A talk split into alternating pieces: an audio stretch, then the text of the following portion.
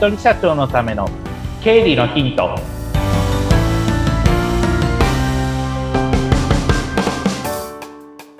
皆さんこんにちは。理財実践塾株式会社の池田孝之です。こんにちは、インタビュアーの水野紅子です。今日もよろしくお願いいたします。お願いします。まあ、そろそろお正月のね、お休みから、こう通常モードにちゃんとなってきたっていう頃じゃないかと思うんですが、まだ私なってないかなあのあの仕事始めになった途端に3連休になっちゃうから。ああ、そっか、そうなんですよね。成人の日の3連休があるとどうしても、そうなんですよ。なんとなくまだちょっとあのいつもの調子にの戻れてないって感じが正直言うとしてますね。そんな中でもやらざるを得ないことはたくさんありますからね。はい。うんやらなきゃいけないことありますね、多く。はい、今日もちょっと池田さんに背中を押していただきたいと思いますが、よろしくお願いいたします。はい、お願いします。はい。前回は、えっと、1月からまあ3月にかけてやることの、まあ、確認ということで、まあ、全体像を示したというふうな感じでございます。で、うん今日は、えっと、中身をちょっと、えっと、深くやっていきたいと思います。えー事業主の方、まあ、あの、会社の経営者の方もそうですけれども、えー給与出している方はうん、年末調整をやっているはずです。絶対やってる。絶対やってる。はい。じゃないとまずいですからね。うんえーその時に年末調整、今もう真っ只中だと思うので、1月9日ですから、もう実質あと、えー今週末ぐらいで、えー、もろもろチーム全部終わってないと、ちょっとまずいかなっていうところになってきますから、えーここでまあ、えっ、と、連休、正月明けをちゃんと抜け出すために、えーチェックリストを交えながらお伝えしていきたいなというふうに思っております。はい。はい。じゃあ、まず、えー年末調整ってそもそも何って言ったら、去年1年間の給与と、それに対して税金が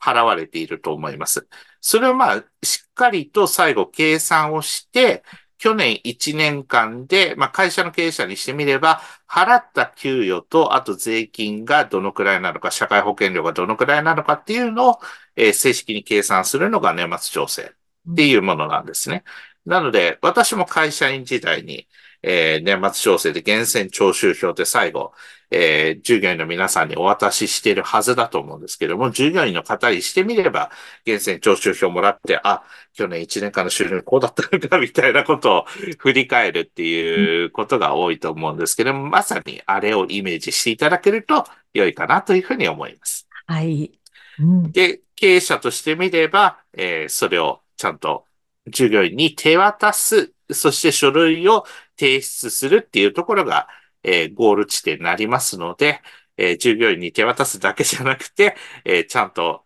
叱るべきところに、えー書類を提出していただきたいなというふうに思っております。うんじゃあ、まずチェックリスト1。はい。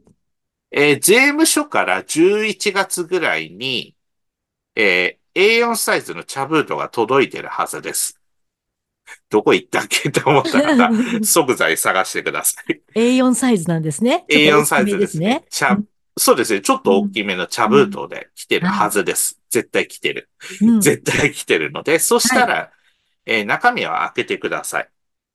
で、その中に法定調書って呼ばれている同じく A4 サイズの紙とうん、あとそれから3枚複写になっている源泉、源泉、まあ要は税金を払うための、えー納付書が入っているはずです。はい。で、それを出していただいて、まずは、えー12月の給与が、えー支払った給与が確定しているはずなので、去年1年間の給与を計算してください。うんそして、えーあと、それから、まあ、税金も計算されているかと思うんですが、えーあとは従業員さんから、えー生命保険入ってるよとか言って、ハガキをもらったりだとか、僕住宅ローン払ってるよって言って、住宅ローンのその残高証明書をもらってるだとか、で、経営者の方だったら小規模企業共済入ってますって言って、ハガキが来たりだとか、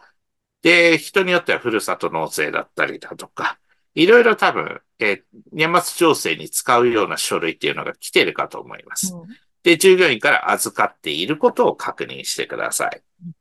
で、あと、それから従業員さんのデータですね。えー例えば住所がどこなのかとか、あとマイナンバーですね。この辺はまあ個人情報のそういった管理っていうのはちゃんと社長自身で、えーきっちりやっていただきたいんですけれども、あとそれから生年月日だとか、あと扶養がいらっしゃるかどうかって紙が、えー国税庁のホームページからダウンロードできると思いますので、えーキーワードは年末調整、えー国税庁というふうにキーワードを打っていただくと、えーその、それらの書類っていうのが、まあ5種類ぐらいあると思いますので、それを、えーダウンロードしていただいて、まあ書いて、え従業員さんに書いてもらったりだとか、場合によってはもう、あの、そういった計算ソフトを使っている方は、そこのデータを入力するっていうことを、えーやっていただきたいと思います。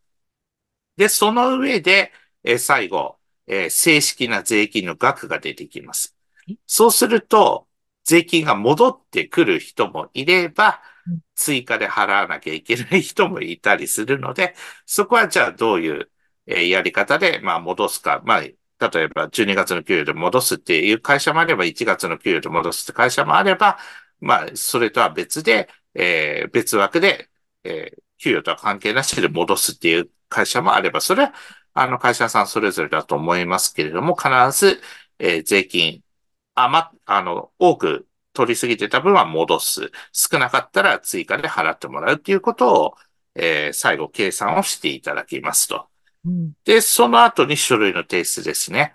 えー法定調書ってさっきの茶封筒の中入ってるものは、えー税務署に、まあ中身書いていただいて出していただく。その時に、えーうちの会社で去年1年間給与これだけ払いました。税金これだけでしたっていうのをちゃんと書いていただいて出すっていう感じですね。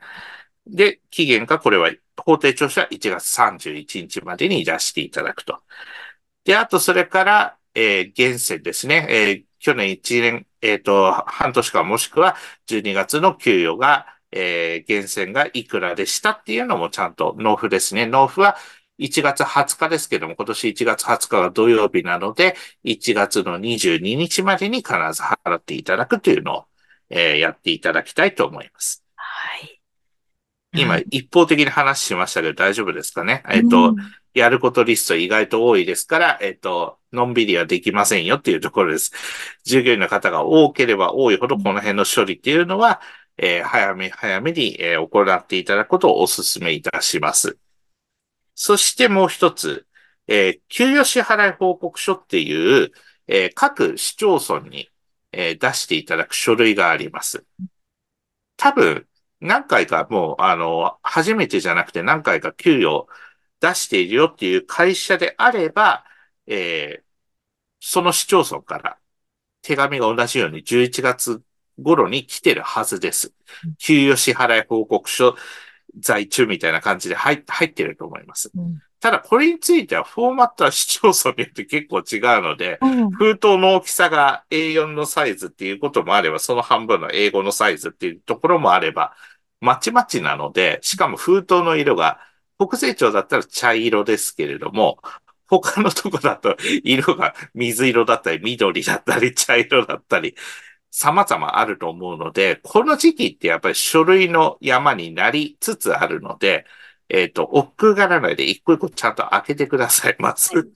それで中身をは開いてください。うんそれで、あ、これだ、これだって言って、それで最後、えー給与支払い報告書ですから、源泉徴収票を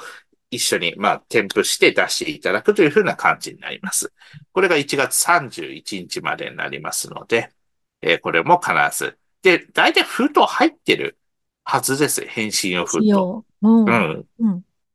うん入ってなかったら、あの、個人的には事 事務方をやってる立場の人間としては、封筒ぐらい入れてくれよって頼むからってなっちゃうことがあるんですけれども、うん。まあ、封筒は絶対入ってるはずなので、はい。えー1月31日までに出していただくっていうふうに、えーお願いできればと思います。うん。給与はちゃんと1年間最後のこの処理があって初めて、1年間、あ、ちゃんと支払いも完了したっていう感じになりますので、うんえー期日までにこれについては忘れないように出していただければと思います。こう年末に来る封筒とかって、あ、ははいいはい、わかりました。じゃあ年明けてからって、ふって横に置いてしまいがちで、よくありますね。慌てちゃうんですよね。慌てちゃって、うんいざという時に今、ベニコさんおっしゃったように、あれなんか見た記憶あるんだけど、どこだっけなと思って、うんあの、下手すると、あの、年末の大掃除の時に一緒に捨てちゃったなんていうこともうんたまにあったりしますので、はい。万が一捨てちゃったって場合には、えっ、と、税務署についてはもう一回もらってください。すいません、捨てちゃったんで、納書もう一回ちょっと書いてもらえますかって正直に言ってください。それで、は大抵その給与支払い報告書だとかは、えっ、と、それぞれの市市役所とか市町村のホームページ行くと、うん。あります？フォーマット大あ、体。そうなんですね。はい。Excel でダウンロードできたりだとか、PDF でダウンロードできたりってパターンも多いので、いざとなったらそこで印刷して、ダウンロードして印刷して、それで書いていただければなんとか対処はできるかなと思いますので、まあそういう形で、万が一の時はそういうふうにやっていただいたり、まあ Excel でダウンロードできるっていうところは最近増えてきてますので、手書きするのはやっぱりめんどくさいって私も感じること多いので、じ字が下手くそですし、なので、できれば、まあそういった Excel でダウンロードできる方は、それでダウンロードして書いちゃった方が多分早いかなというふうに思います。うーん。いやー、なんか1月大変ですね。こう思うと。そうです。1月うんは、あの、経理担当者にとっては実は忙しい月なので、はい。あの、他の仕事の方は割と成人の日が明けるまでは全然仕事にならないって言ってる方も中にはいらっしゃいますけれども、あの、経理担当にとっては1月は一番ある意味大変な時期の一つでもあると思いますので、一個一個、まあ、あの、間違いのないようにっていうのは当然もう、経理やってる方はその辺は心がけていると思うんですけれども、全体像のそのやることリストと期限っていうのを、あの、一応ちょっともう一回確認していただいて、一個一個処理していただくのが一番スムーズにいく近道なのかなっていうふうに私は感じております。そうですね。慌てるとミスしちゃいますしね。そうなんですよね。うんそこが一番怖いので、まはいあ、あの、時間かかってでも一個一個確実にっていう感じで進めていただければと思っております。はい。本当にね、あの、新年早々大変ですけどもね。そうですね。踏ん張って頑張っていきましょう。そうですね。一緒に踏ん張って頑張っていきましょう。はい。今日もありがとうございました。ありがとうございました。